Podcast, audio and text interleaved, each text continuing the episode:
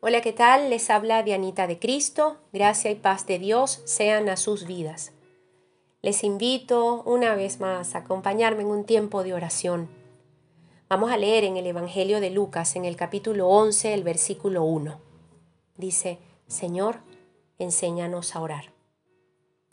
Si usted, como yo, tiene un tiempo de oración a Dios diario, encontrará que es un hábito que se hace imprescindible y si aún no lo ha hecho una práctica en su vida, yo le invito hoy a que comience. Miren, cuando nos sentimos mal o tenemos alguna preocupación, necesitamos mucho de Dios. Pero asimismo, cuando todo va bien, no debemos olvidar que quizás incluso más necesitamos de Dios. Porque es fácil cuando todo va excelente relajar nuestra búsqueda de la presencia y guía de Dios, y eso no nos conviene. Continúo. Saben, tal vez usted que me escucha pasa por los momentos, como yo, en que no sabemos cómo orar ni qué decirle a Dios. En ocasiones incluso puede que usted piense que otras personas a su alrededor oran de forma más impactante y tal vez a veces pensamos que nosotros no podemos hacer lo mismo. Es que no deberíamos hacer lo mismo. Nuestra oración es personal a Dios. Pero sí, no sabemos cómo orar a veces. Pero les tengo una noticia, podemos contar con el Espíritu Santo de Dios que intercede por nosotros al Padre pidiendo como conviene. Así que pida, pidamos al Señor su Espíritu Santo cada vez que vayamos a orar. Porque eso de no saber cómo orar también les pasó a los discípulos de Jesucristo. Ahora les voy a leer Lucas 11, 1 completo. Dice, aconteció que estaba Jesús orando en un lugar y cuando terminó, uno de sus discípulos le dijo, Señor, enséñanos a orar. Y en ese momento Jesús les dio una guía de oración que ha sido utilizada desde entonces y hasta entonces. Les estoy hablando del Padre nuestro. Fíjense que dije guía de oración, porque es eso precisamente, una guía para hablar con Dios. Jesús no dijo, que la repitiéramos como loros. Por eso digo que es una guía. Más bien el Señor Jesucristo hizo hincapié en que no usemos repeticiones para dirigirnos a Él, porque no se trata de muchas palabras, sino de la intención y veracidad de las mismas. Les animo a hacer uso del Padre nuestro, sí, como un hábito, claro que sí, pero Deténgase en cada frase, piense en la importancia de la misma y dígalo de nuevo con sus propias palabras. Y haga, hagamos el propósito de hacer de eso una realidad en nuestro diario vivir. Por ejemplo, si usted comienza por decir, Padre nuestro que estás en los cielos, bueno, piénselo y vívalo así exactamente porque es que tenemos un Padre Celestial al cual acudir, escuchar, pero también a obedecer. Un Padre en el cielo que tiene autoridad sobre nuestras vidas y que al mismo tiempo espera de nosotros sujeción. Santificar su nombre es precisamente eso, reconocer que Él es santo, el único además, ojo, el único no tomar su nombre en vano, no hacer chiste de eso, no hacer votos a la ligera y no dirigirnos a otros dioses. Miren, llamarnos cristianos, por ejemplo, y vivir como simples mortales, sin conocimiento de su palabra ni reverencia a Dios, de alguna manera es deshonrar a Cristo Jesús y no santificar su nombre en nuestras vidas. Si le decimos venga tu reino, estamos siendo conscientes de que si Él reina, nosotros somos sus siervos rendidos a su poderío. Y si le pedimos que se haga su voluntad, ¿por qué nos empeñamos tanto en hacer las cosas a nuestra manera? Y si no sabemos y queremos saber cuál es su voluntad, ¿por qué no la buscamos en la Biblia? La Biblia es la voluntad de Dios expresada por escrito. ¿Lo sabían? Cuando oremos por la voluntad de Dios, recordemos, es la de Él, no la nuestra. No es su voluntad ni la mía. No es nuestra voluntad. Oramos es por la voluntad de Dios. Recordemos, la de Dios.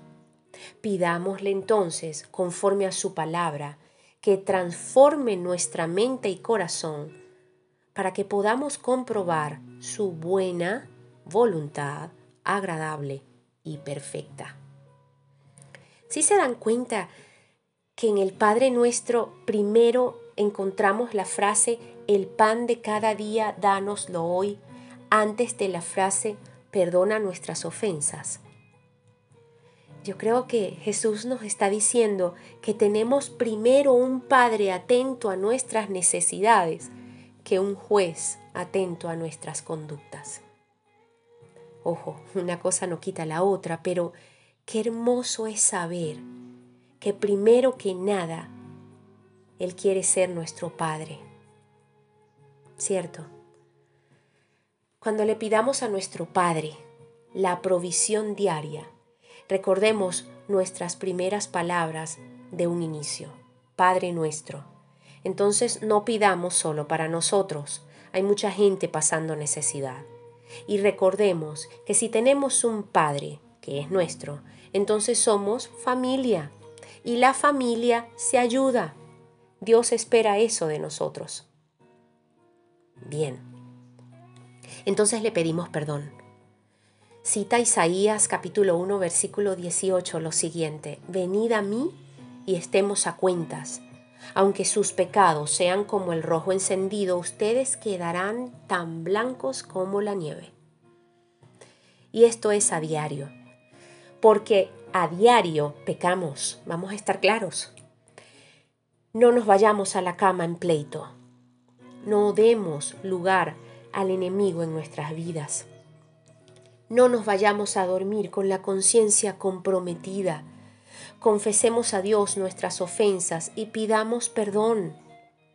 Asimismo, recordamos lo que dice su palabra en primera de Juan capítulo 1 versículo 9 dice que si confesamos y nos arrepentimos de nuestros pecados, Él es fiel y justo para perdonarnos y limpiarnos de toda maldad. Pero también recordemos perdonar a quienes nos han ofendido, porque el mismo que dijo esto que acabo de decir, también dijo que si no perdonamos, no recibiremos nosotros entonces la paz y calma del perdón de Dios. Y continuamos y decimos, no nos dejes caer en tentación, porque nos enseñó Jesús a pedirle a nuestro Padre Celestial esto. Entonces, estamos claros, estemos claros que habrán situaciones e incluso personas que Dios mismo está plenamente autorizado a quitarnos para que no exista nada que nos estimule a pecar. Y más aún, Dios nos dio libre albedrío, lo cual quiere decir que la decisión finalmente es nuestra.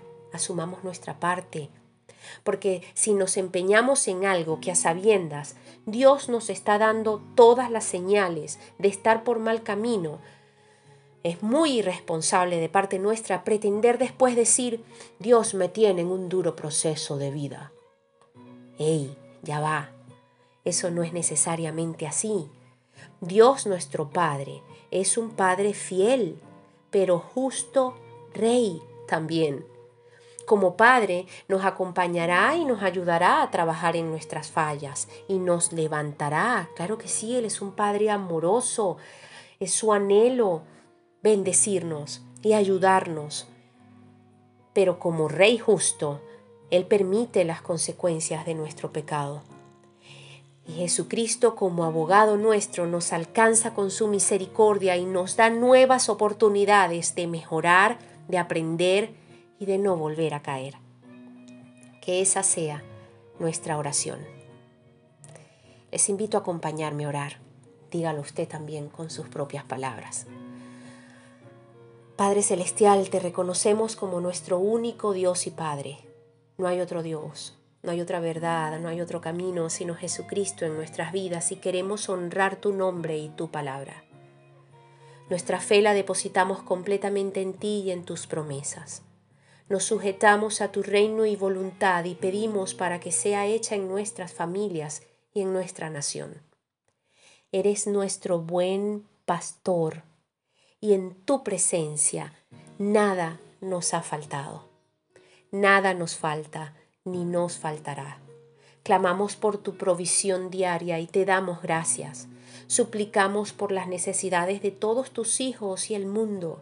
Úsanos como tus manos y tus pies para mostrar tu compasión por los más vulnerables.